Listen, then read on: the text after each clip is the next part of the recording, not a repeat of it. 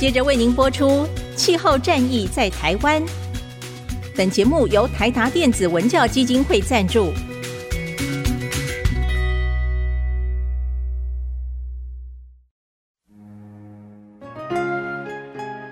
换装一颗 LED 灯，一年减碳七十公斤；喝咖啡使用环保杯，一年减碳四点零一公斤；上班出门前记得把保温电热水瓶的插头给拔掉，一年减碳一百五十七公斤。面对气候战役，对抗地球暖化，可以是个人的事，更需要政府及企业的参与。台达电子文教基金会邀您一同寻找既能提升生活品质，并可大幅提高能源使用效率的提案。欢迎收听《气候战役在台湾》。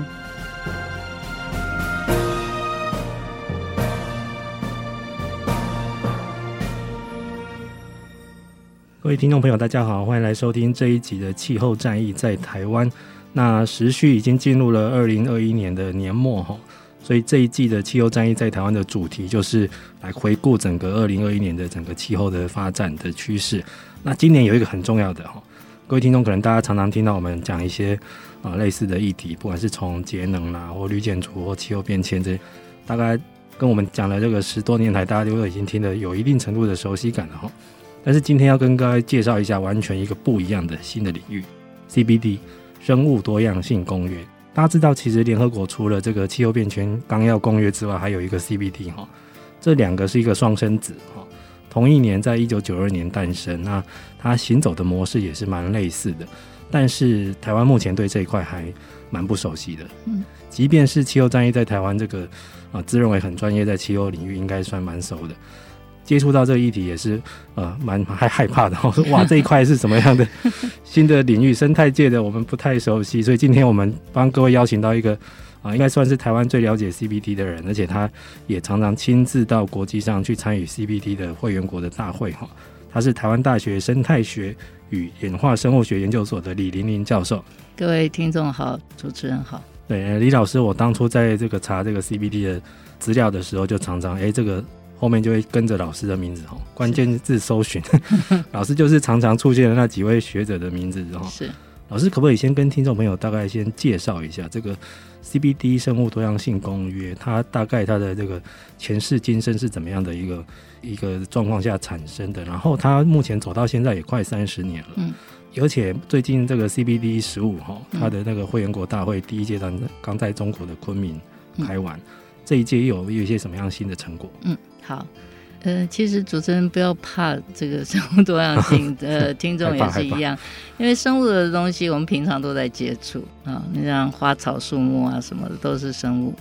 那我简单的讲一下生物多样性公约的由来哈。那第一个当然要定义什么是生物多样性，嗯啊，简单的来讲就是地球上面所有有生命的这些东西都是我们生物多样性关切的部分。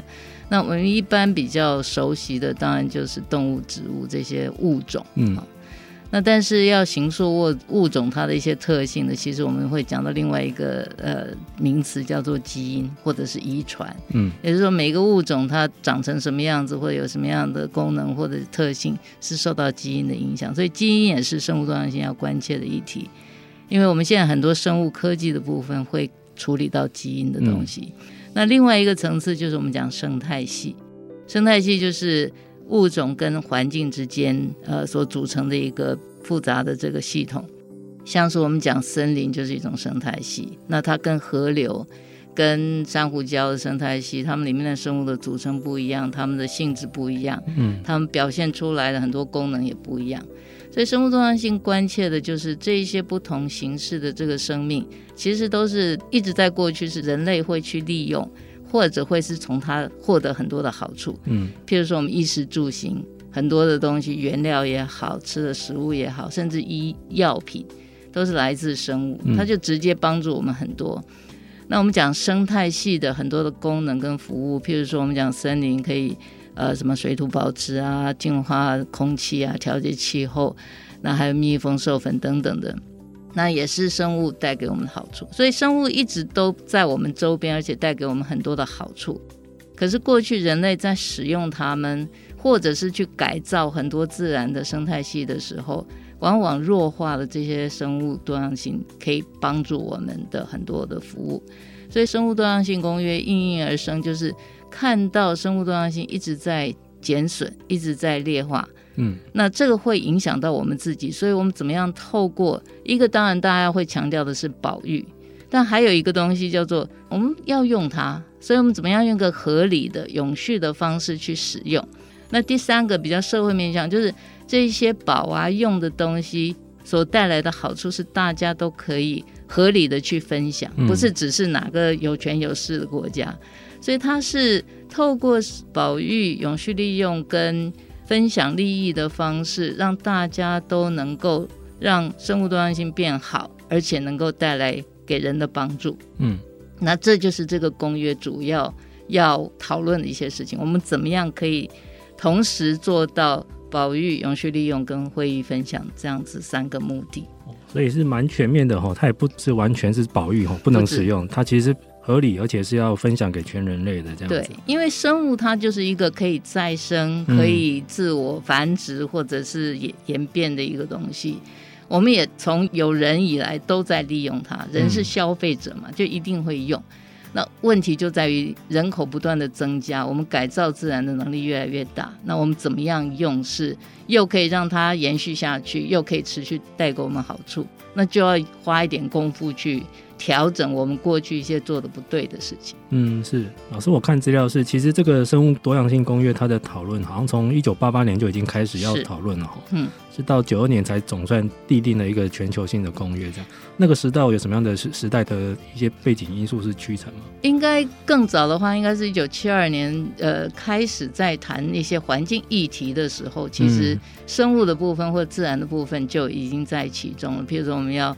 避免很多的生物因为人使用灭绝啊等等，嗯，所以从那个时候开始，因为当时生物技术的发展还没有到那么大，所以一般的已经发展出来的公约就有我们比较熟悉的，像华盛顿公约，就是管那个濒临绝种野生动植物贸易的部分。嗯，我们有湿地公约，它讲的是生态系，呃，还有什么迁移物种公约，就是很多跟生物有关的这些公约，其实。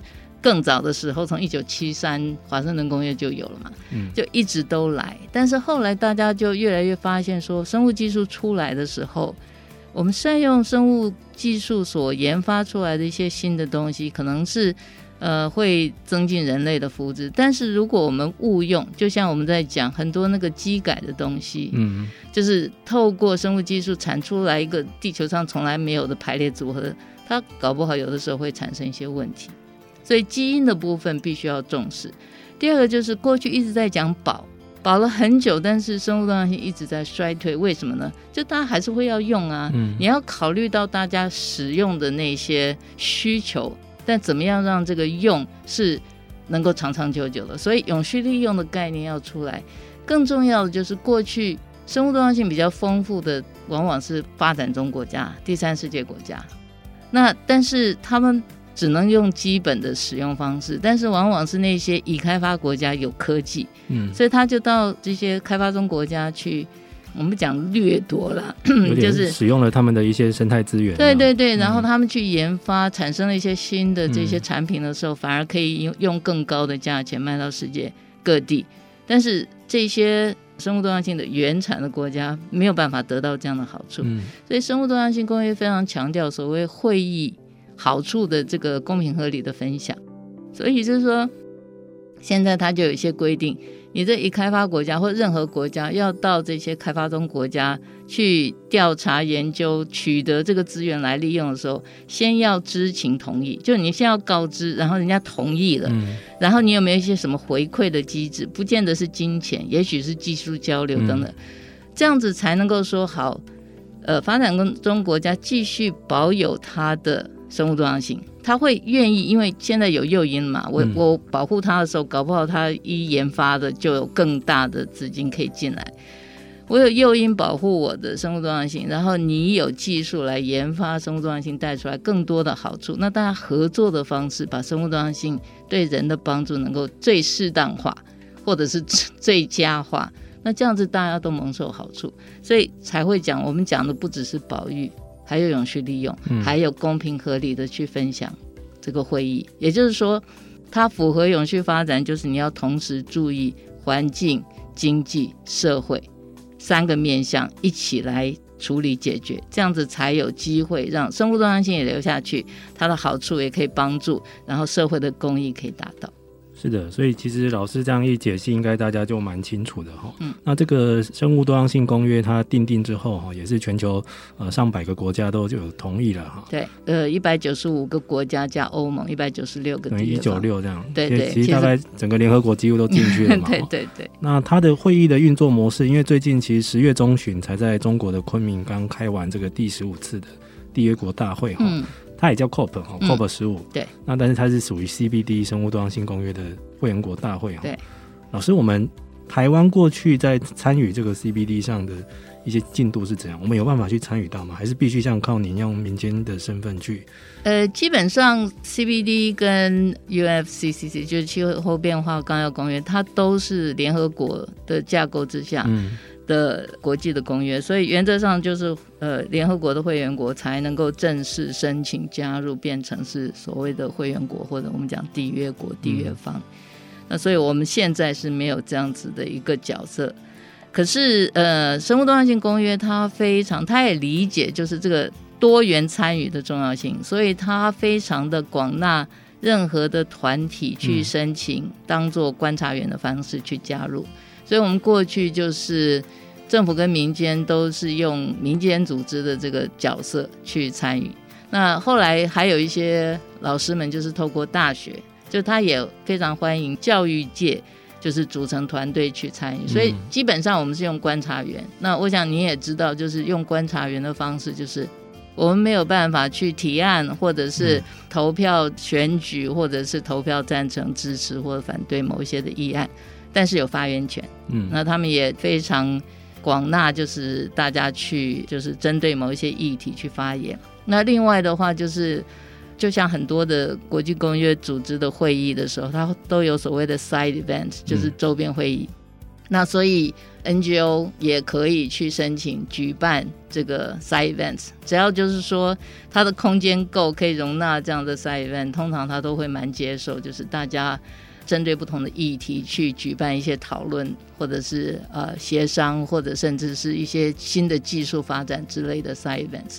所以，我们过去大概就是用民间团体的这个名义，然后我们也办过 side events。嗯，好，那然后当然在会中就是跟不同的缔约方也好，或者其他的组织团体也好，有很多的互动。对，我看了一下台湾，其实过去上一届 COP 十四的时候，CBT 第十四次的会员国大会，那时候是在埃及，埃及非洲的埃及。对，那时候台湾是有带团去参与的哈。嗯。但是在目前的政府的执掌的范围内，它是算归在农委会这一块，是不是？呃，从一开始的时候，我们在参加 CBD 第一次会议之前，其实一直都参与的是华盛顿公约。嗯。好，那所以比较是物种导向的这样子的团队。那所以，呃，那时候的主政单位其实就是最先开始是农委会有一个林业处啊，下面有一个保育科。那后来这个组织调整了以后，就是这个保育的业务是归于这个农委会的林务局。林务局对，那所以它是算是统合的单位。那我想大家也知道，我们有这个行政院的永续发展委员会。嗯。那它底下有好多个工作分组，其中有一个就是永续农业与生物多样性分组。嗯，那这个部分的幕僚原来其实只有生物多样性部分，也是林务局是主要幕僚。那现在还加了农委会的这个企划处吧，就是两个合起来做，所以基本上是农委会了。那但是因为它所涉及的内容非常的广。好，譬如说，它会牵扯到渔业的海洋的这个部分，渔业署就要进来，所以渔业署要进来。那在过去的话，其实还有一些其他的部会，譬如说原住民，那这里面有很多原住民的这个议题，嗯、像国家公园也曾经有意愿参加过，那、哦、就是内政部。那当然环保署也有很多的议题，所以其实过去也有一些不同的政府单位一起 join 在这个团队里面出去。哦，那其实也是蛮类似的，因为像现在在气候会议的话，台湾这边的主责单位虽然是环保署，但是包括像是经济、工业、能源，是甚至于外交部，对这些全部都，或者是最近很流行的经管会也全部都加进来了。对对，这表示其实目前的确是一个要 整个政府部门要全部投入的。嗯，嗯，我想跟这个。气候变化纲要公约一样，他们也都体认到说，这些公约彼此之间也有一些关联。嗯、那另外的话，同一个缔约方可能他也同时是好几个不同公约的会员，所以他们现在一定有一个 focal point，嗯，这是到底在这个公约的架构之下，你这个国家的主要负责联络者是谁？那这个国家以这个是对外的窗口之后呢，就是国内的一些。部会之间的协调，就是有一些一致，但是就是 focal point 去对外。嗯嗯。那我这边看到一个资料是，其实台湾今年有统合了六个单位，成立了一个生物多样性的资讯联盟哦，一个资料库。是。就我们国内要自己建立一个资料库。嗯。这个会不会就是一个以后我们可以去国际上来跟大家分享的一个成绩？其实这是一个非常重要的部分。也就是说，其实我们自己国内虽然不是生物多样性公约的缔约方，但是早在两千年的时候，九十九年，行政院就通过了生物多样性推动方案。嗯，当时就是理解第一个，台湾本身的生物多样性非常丰富。嗯，啊，第二个，呃，所以所以也有。别的国家的人想要到台湾来收取这些生物多样性的资源。那第二个的话，就是国际上现在针对生物多样性已经开始有很多的规范了。那我们也必须要理解人家的规范，并且看看我们国内要做一些什么样的事情来做好的应对。因为以前也吃过那个华盛顿公约的亏嘛，嗯、就是人家要求你管制什么非法贸易，然后我们根本连会都没有机会去参加、嗯、啊之类的问题。那所以。当时就已经开始推动，而且是二十二个部会就开始在分别去处理生物多样性不同面向的这个事务。那所以一路走来，可是我们的科研、监测、调查的东西都是各部会零零散散的一些计划，很少有持续的一些监测的工作。所以，当你要追踪说，哎，我们做了这么多的努力。那我们的生物多样性有变好吗？变差吗？问题到底在哪里？你拿不出来一个系统化的这个资料的架构去回应这些事情。那所以最近几年大家都注意到同样的问题，所以几个部会还有几个学术单位现在就是慢慢的集合在一起，希望这个架构能够建立的更好。那这样子的话，我们就可以比较有系统的去追踪我们生物多样性各面向的一些状况。那不管是这个检讨我们过去做的好不好，来修正未来要做的事情，或者是要回应人家说，哎，你到底做的怎么样的时候，我们可以有个资料去做回应。那这个都是非常重要的技术。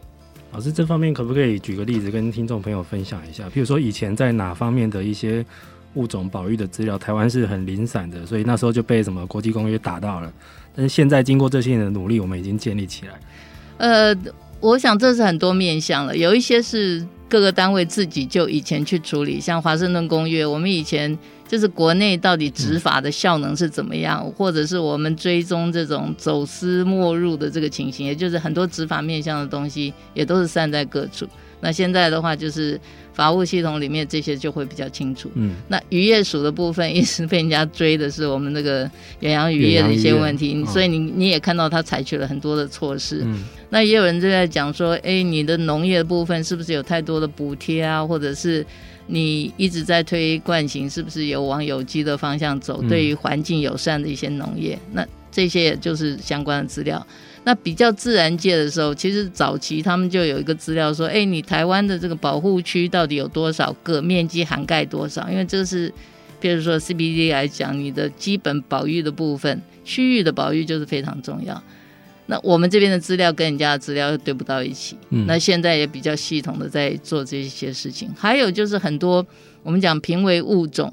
它的这个族群数量是在恢复当中呢，还是在减少当中？你没有监测，你也不知道。嗯、那现在陆陆续续的监测系统都出来，所以林林总总蛮多哦。还有一个很重要的外来入侵种哦，外来种，对对，就是到底有多少种，然后它们造成的影响有多大？那他们有没有减少，或者是还在持续的增加等等的？对，这个这两年台湾很红的一个外来种就是绿树蜥哈。是是是，人家号称迷你哥吉拉，对 对，对，全台湾流窜哎。对对对，我们其实就是一个岛国，很容易受到各种管道就是进来。嗯、那你如果不及时做移除的话，我们的岛屿生态系的物种又是分布比较有限，嗯、然后又比较特别，就比较容易受到这个影响。这种生态界的外敌入侵，是 是是，而且是很强的外敌，很强的对。这个也是蛮好玩，因为这个绿树蜥在这两年真的是一个大新闻，然后包括逼的地方政府还要出那奖金，对，鼓励大家来抓这样子，然后抓不胜抓这样。是。哎，那老师，我们这一届因为十月中旬刚在昆明开完这一次 CBD，还没有完，它其实是第一阶段。嗯，因为本来它都是双数年，也就是原来是二零二零年的时候，本来是去年要开的。对对对对，去年十月的时候要开，而且它这个第十五届是一个这个转换年，非常重要的年，就是。CBD 大概是每隔八到十年，嗯，他会定一下下一个十年或者八年，就是八到十年的一个整体，所有缔约方要一起来致力的这样子的一些策略跟目标，就是十年的目标要定出来。对对对，它有一点是 follow 这个。UN 的这个系统，它在做 SDG 的这样的研发的过程当中，前几年目标、二零三零目标，对对对，就是这样子来来回回。其实国际间的这些公约组织的会议，其实是跟整个 UN Assembly 是、嗯、是等于是同步在做来回的这个协调，这样子就是要 coordinate 所有的这个联合国的缔约方，可以会员国可以一起来行动，去达成大家共同的目标。那所以，二零一零年第十届的时候，生物多样性公约就是提出来的所谓的二零一一到二零二零的策略计划。嗯，那他想要达成的二十项目标，就是所谓的爱知生物多样性目标。对，因为那一年在日本的爱知县，在日对，哦、因为他是在日本举办，所以他有很多的呃协定，什么新的东西。譬如说 CBD 的爱知生物多样性目标，嗯，那另外那一年也通过了，就是有关于遗传资源的这个获取跟会议分享的，叫做名古屋议定书，嗯，好，那是生物多样性公约下面的两个议定书之一，所以它叫名古屋。那所以二零二零年就等于十年到期啦。那在二零二零年就开始已经在检讨说，那我们过了十年，到底我们的目标没有达成？那有达成的是谁？没达成的是谁？那没达成的原因是什么？这样子滚动修正，提出来下一个十年的策略计划跟目标。嗯、那所以本来就是去年十月就应该在昆明提出来下一个十年的计划。那因为 COVID 的关系。所以所有的准备工作都延期，嗯，那一直延延延延到就是您刚才讲的刚才结束的，它其实是把这个 Cup fifteen 为什么叫 Cup？它就是 Conference of Party，所以就是会员大会的意思。嗯、那所以他就把这个第十五届，因为前面的准备工作也延缓，就是你要提出来一个新的策略目标，嗯、你不是。大笔一挥就随便做，他还是要经过会员国的这个协商，然后很多的 NGO 也会给一些意见。那要集合大家的意见以后，才修饰出来一个最后的这个版本，然后要在大会里面通过，它才算数，才算正式进入状况。但前面的这个准备工作就一直在延误啊，就大家聚不到一起，只能透过线上。那线上也不是大家都同时可以参与。所以他现在的状况就是十月十一到十五的 COP fifteen，它是叫第一阶段，在线上。嗯、那主要的议题其实就是两个，一个就是，哎，接着下来我们要运作我们的 budget，我们的经费要有钱才能够做后面事。对，先谈钱。嗯。那另外还有一个就是。为了要能够让接着下来十年这个高阶的政府愿意投入，所以他有个 high level 的 segment，就是领导人级的去讨论说你们要怎么样去致力于呃下个十年的这些工作，所以他就是一个 high level 的这个 meeting，然后提出来的所谓的昆明宣言，就是接着下来十年这些政府要致力的东西，比较是一些广告性的这个宣示了。先把一些任务先盘点出来。对，那接着下来就是明年四月底到五月的时候，嗯，他会在昆明实体召开会议。当然，这次线上的会议就十月刚过的这个东西，据他们说也有一千人在昆明开，嗯、但是有三千多人是在线上一起开。嗯，那明年四月底到五月就是实体在昆明，就大家都到那边去，希望那时候疫情的状况改善。那到那个时候才会把未来十年，也就是从现在应该讲的二零二二到二零三零的策略计划跟目标完全确定。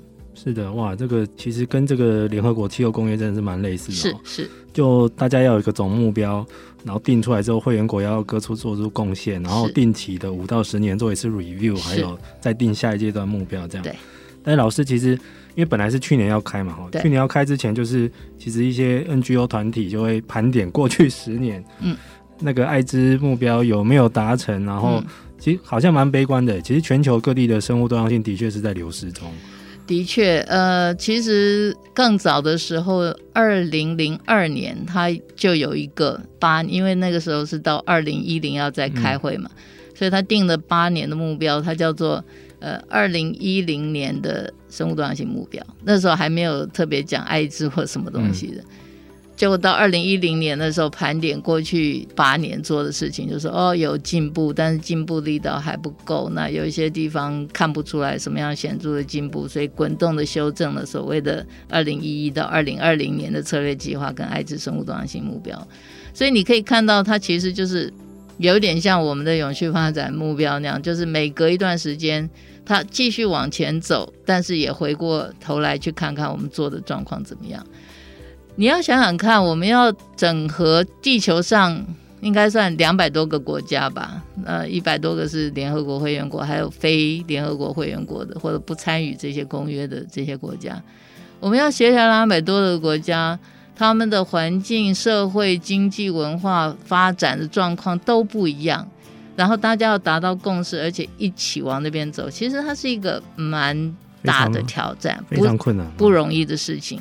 而且大家也都会考虑自己的这个状况。嗯、那但是我必须要讲的就是，我看这些联合国的运作，很多人都觉得它 red tape 就是一一堆那种繁文缛节，行政效率很低。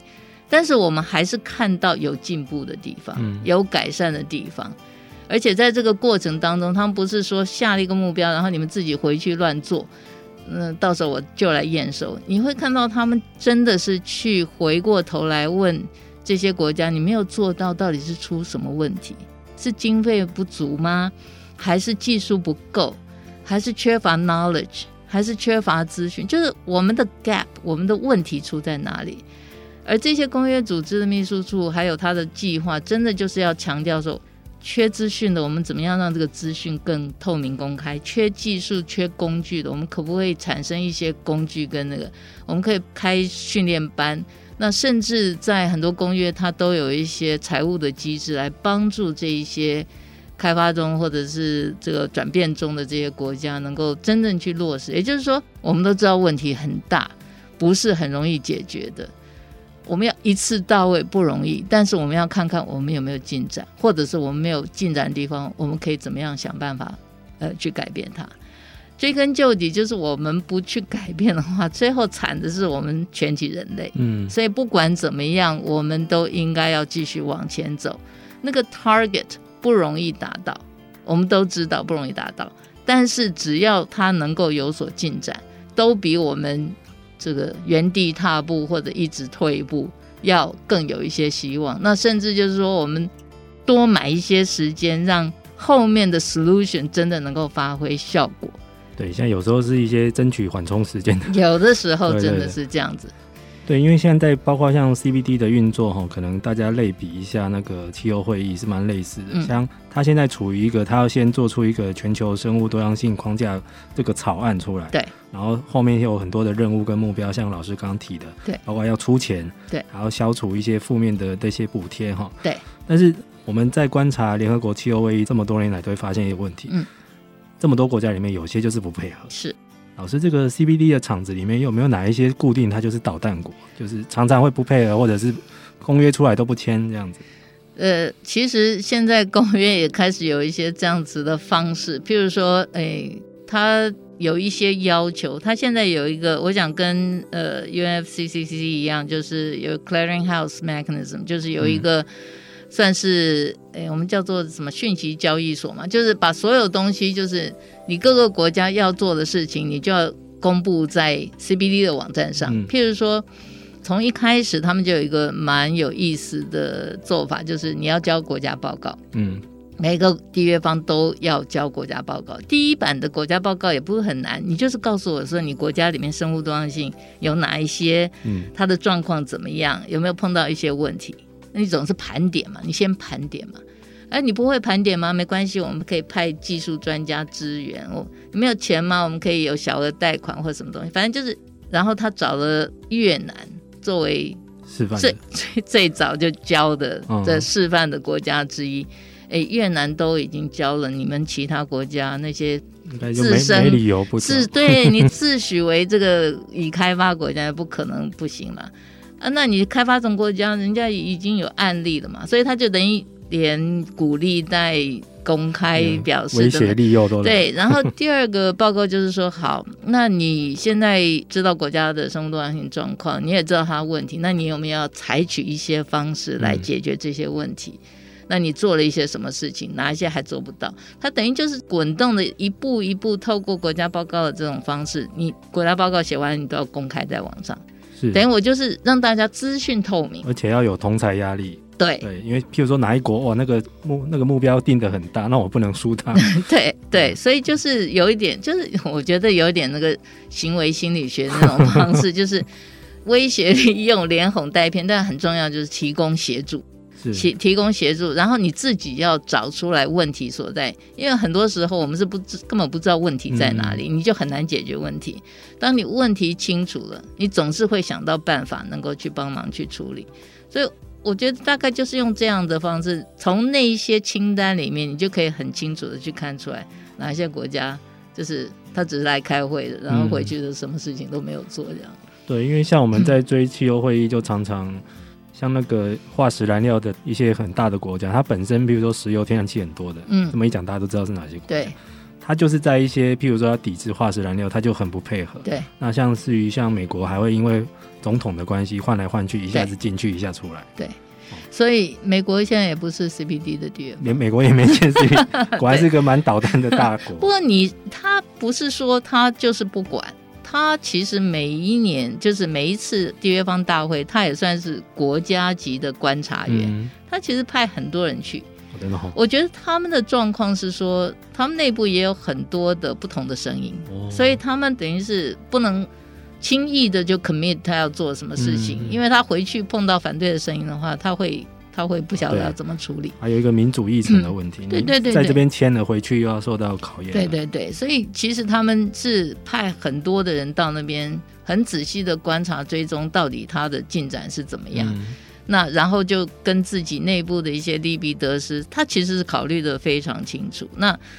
对他自己有利的，他当然就会很容易的进入状况。那对对他不利的，他就相对的排斥。我我觉得他是谨慎了。那当然，如同您讲的那个主歧视的人，就像克林顿老早就同意了，那那是国会的问题啊。总统本人想签也没用。对对对对对对，所以 所以他们内部的那些问题要处理掉。那如果呃像。总统级的人物是他非常的 commit 在做这样的事情的话，就还有转换的机会，就是，嗯、所以这个是很多复杂的因素一直在作用。我们就、嗯、就是比较积极的想法，就是好有改善很好，我们可不可以加速这些改善的部分？嗯、那您刚才在讲的就是你要让这个资讯公开化。你的资料的收集、监测、追踪它的成果就是非常重要。嗯，所以最新十年的这个呃策略计划里面很强调的一个就是，到底我们要解决这些问题的重点有没有一些指标？这些指标有没有监测的资料能够追踪去看它的进展？那我们就更清楚说谁做了什么，没做什么，问题出在哪里。嗯，那对于后续事情的推动可能会更清楚一些。是的，因为像。其实这个真的是国际事务上都是这样在走的啦哦，因为要两百个多个国家就一起行动，还要一起同意哦，然后中间有人反悔，有人一下子这样。这个真的是，我觉得联合国有时候也蛮难做的哈。对对，所以所以像我们就是属于比较先进的国家嘛，那你明明知道它是一件好的事情，尽管别的国家可能还在那边推脱啊阻拦，至少我们自己可以担起我们自己应该扮演的角色。嗯、对，我想这也是我们国内就是会，即便说不是缔约方，但是会关注这些议题，而且尽量的能够扮演好我们自己的角色。呃，我觉得这个对于跟国际去做连接也是一件好事。那老师，我们在他有没有一些他大家被视为样板的国家？因为像譬如说在气候变迁或者是绿能发展，大家都知道可能就是要往欧那个北欧那几个国家或德国这种比较先进、嗯、被堪为表率的国家。是在 CBD 的厂子有没有哪些国家是大家公认它生物多样性是维护的很好的？基本上应该讲起来是已经被破坏的地方，他们现在理解说生物多样性的重要性。其实欧盟是一个比较算是带头开始，就是注意比较比较强调的。那过去有一些国家，它曾经扮演这个所谓的主办国的这些角色，像日本，它就非常的投入。嗯，而且就是日本除了举办这个。第十届的缔约方大会又出来了很多这些目标。日本的环境省，他们其实 allocate 了非常大的一笔资金，当然配合他们的企业，就是 allocate 一个非常大的呃资金，就是后续持续生物多样性公约在推动的一些 project 或者是一些主要的一些议题，像呃李山倡议是最近在国内，哦哦、它基本上是日本环境省。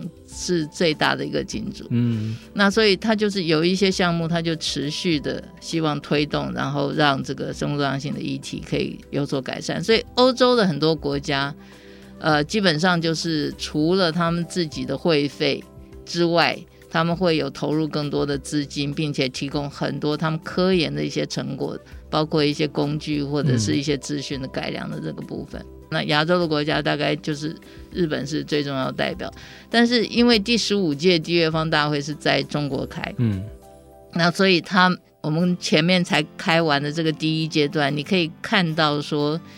其实中国它现在因为作为联合国的这个会员国，它在很多的这个国际公约里面，嗯，它已经不像以前是被动性的参与，它现在是非常了解这些公约里面有哪一些对他们自己国内也好，或者他做国际的连接是非常有利的切入点，所以他就开始比较 commit 在譬如说提供人才资源、资讯等等方面去。支援这些国际公约的这个研发，甚至主导一些议题的发展。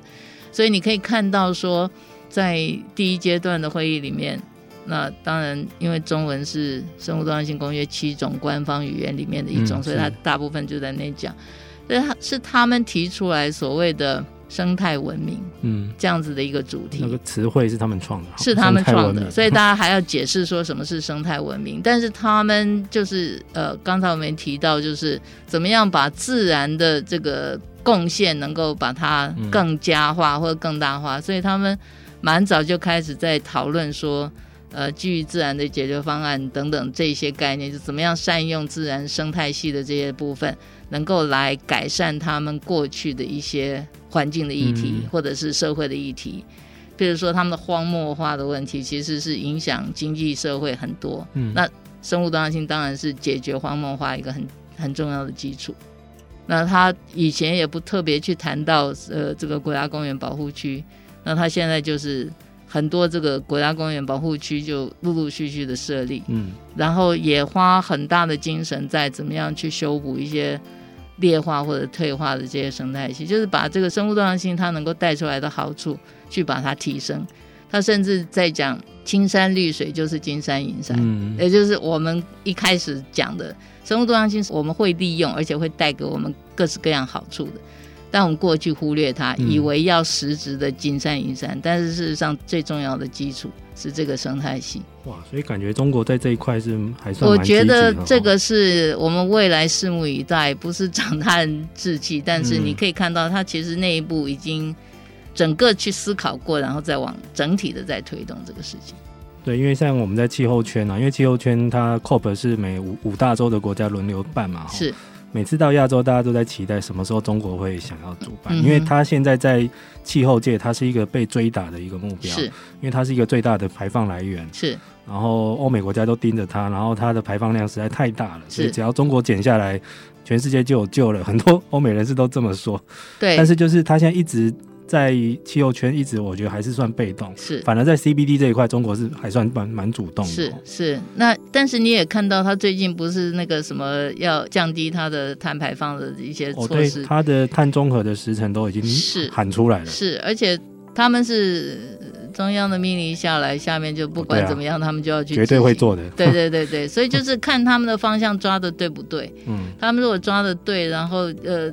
其实他们内部有非常多的人，就是抓了方向以后，他们就在盘点说怎么样的路径，嗯、怎么样能够实际的达到这些事情。所以这些东西都到位的话，我觉得他们的影响力会很大。是的，那节目的最后要问一下老师，这个我们也发觉到今年开始这个趋势越来越明显了哈，就是刚开始提到生物多样性这一派的学界的资源或专家们，今年开始好像跟气候圈这个走得蛮近的哈，包括像那个。IPBES 就是跨政府生物多样性与生态系服务平台，对，跟 IPCC 就是听众们蛮熟悉的，国际上专门在出气候报告，这两个组织合作哈，开了线上工作坊，而且还合出报告，是。老师觉得这个生态帮跟气候帮现在开始牵手走在一起了吗？我觉得一直是在一起，只是可能在气候变迁，因为都比较用科技的方式去解决问题，嗯、比较忽略掉或者是不熟悉生物多样性可以做出来的贡献。嗯，那这方面过去也比较少呃科学的验证的基础，但是现在这方面累积的也越来越多，所以让所谓的气候帮或科技帮。注意到这个其实是一个解决气候变迁，不管是减缓或调试上面很重要的一块。好，那为什么这样讲呢？就是我们讲生物嘛，尤其是绿色的生物，就是植物啊，或者我们讲藻类，呃，水里面中的浮游植物，它们就是能够把捕捉这个大气里面的温室气体，然后经过光合作用把它转成氧气，还有能源的这个部分，嗯、也就是你用太阳能或者是再多的科技。好，我们可以捕捉能源，但是你没有办法去反过这个逆转这个温室气体变成氧气的这种过程。生物多样性在调试气候变迁的这个部分呢，它也可以比呃这个所谓的人工的这个东西多出来很多同时间的生态系的服务。譬如说，我们讲防减灾，经常用堤防啊、海堤等等。你只要花够的钱，够坚硬的东西，它的确有相对的抗力。但是问题第一个就是，大自然本来也有一个对抗这个防减灾的这些功能，而且不用花钱。嗯，那你说，哎，有的时候它不是那么行哦。那对啊，我我没有，但是至少它便宜哈。而且就是我们海堤挡了这些这个冲击以外，就没有其他的什么功能。嗯但是我们讲珊瑚礁，除了阻挡就是这个海浪的这个能消能哈、嗯，那它同时就是还可以让其他的生物生长，呃，你可以有渔业，你可以有观光业、嗯，而且里面如果有生物藻类的话，同时也可以吸收二氧化碳。减缓这个真的，我们今年有帮忙在做珊瑚复育哦。珊瑚真的功能很多，对，所以就像老师刚刚讲，它还可以挡强风强浪。对对对，所以就是自然界它我们在讲的，除了供应很多东西以外，它还有呃调节的功能。很多的调节就是因应气候变迁，你不管是防减灾、嗯，所以国际在讲生态防减灾、嗯，不要一味的在用提，好像就是完全可以挡得住。我们有太多的例子，嗯，不但挡不住，而且。它摧毁了以后，它自己也没有办法修补。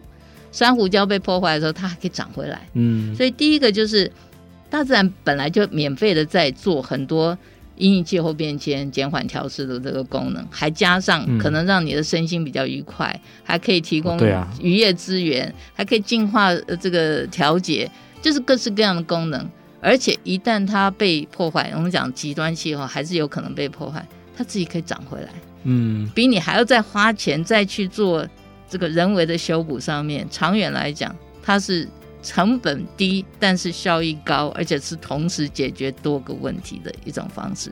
对，所以说起来，气候变迁需要的一项是减缓跟调试。那可能在调试这方面会有很多是可以可以跟生态去结合的。那减缓你也基本上就是要靠这个绿色的生物。那我们过去是你把这个树砍了，然后呃海洋污染了，那些能够吸碳的功能不在，嗯、然后它调试的能力也变弱。嗯、所以这就是为什么。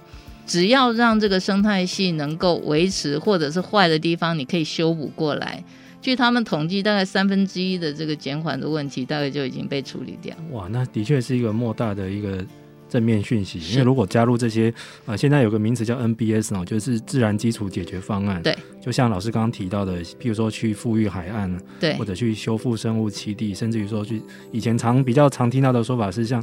去造林、去种树，对，这些都是一种这样子。草原也是，其实这就是只要让生物能够发挥它的角色跟功能，它是可以帮助，而且是成本很低的，能够帮助气候变迁减缓跟调试。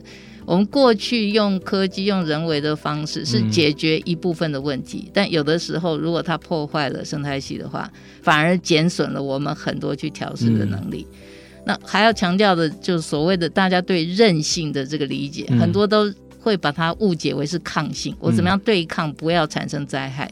嗯、忘记了就是灾害的极端性，我们有的时候已经对抗不了了。嗯，但是自然它有恢复力，所以韧性你把它讲成恢复力的话。它会比人工的设施有更大更强的回复力，嗯、那这个是降低我们的成本、增加我们效益的另外一种途径。嗯，所以本身的这些生态的功能，呃，这个多目标、多的解决方案加上回复力，所以为什么现在气候业或者是任何业都在讲强调基于自然的解方，嗯、就你怎么样透过维护自然它应该有的功能。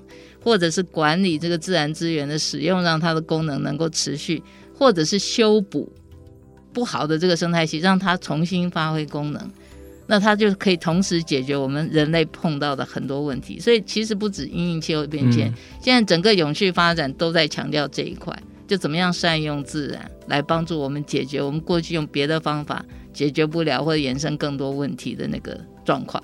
是的。各位听众有没有觉得今天这一集内容相当的丰富哈？那在此也很乐意听到，就是未来如果这个生态界的这个 CBD 跟这个气候变迁纲要公约这两股势力结合在一起哈，应该是可以驱动更多单位一起来加入，一起来响应哈。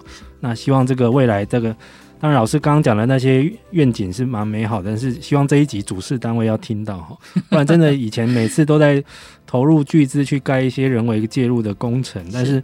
一遇到大自然这些超强的破坏力，或者是什么百年一遇、千年一遇的，对，根本挡都挡不住。对，而且留下来后续很多没有办法处理的问题。对对对，重点是又没什么用，所以真的要想另外一套方法哦。这个真的是要与生态与自然去和解，而且要好好善用他们的力量，是不要再去做一个好像要驾驭、要主宰环境的这样的想法。嗯哼，我觉得今年这一两年的天灾人祸，大家应该。都会变得更谦卑啦。是，好，我们今天这一集很高兴是邀请到台大的李玲玲教授来到我们的节目现场哈。那相信这只是我们第一集开始来讲 CBD，未来还有很多机会要请李老师来帮我们解惑。太好了，对，谢谢。好，老师，那谢谢今天来光临哦。那各位听众，我们下一集再见喽。再见。以上节目由台达电子文教基金会独家赞助播出。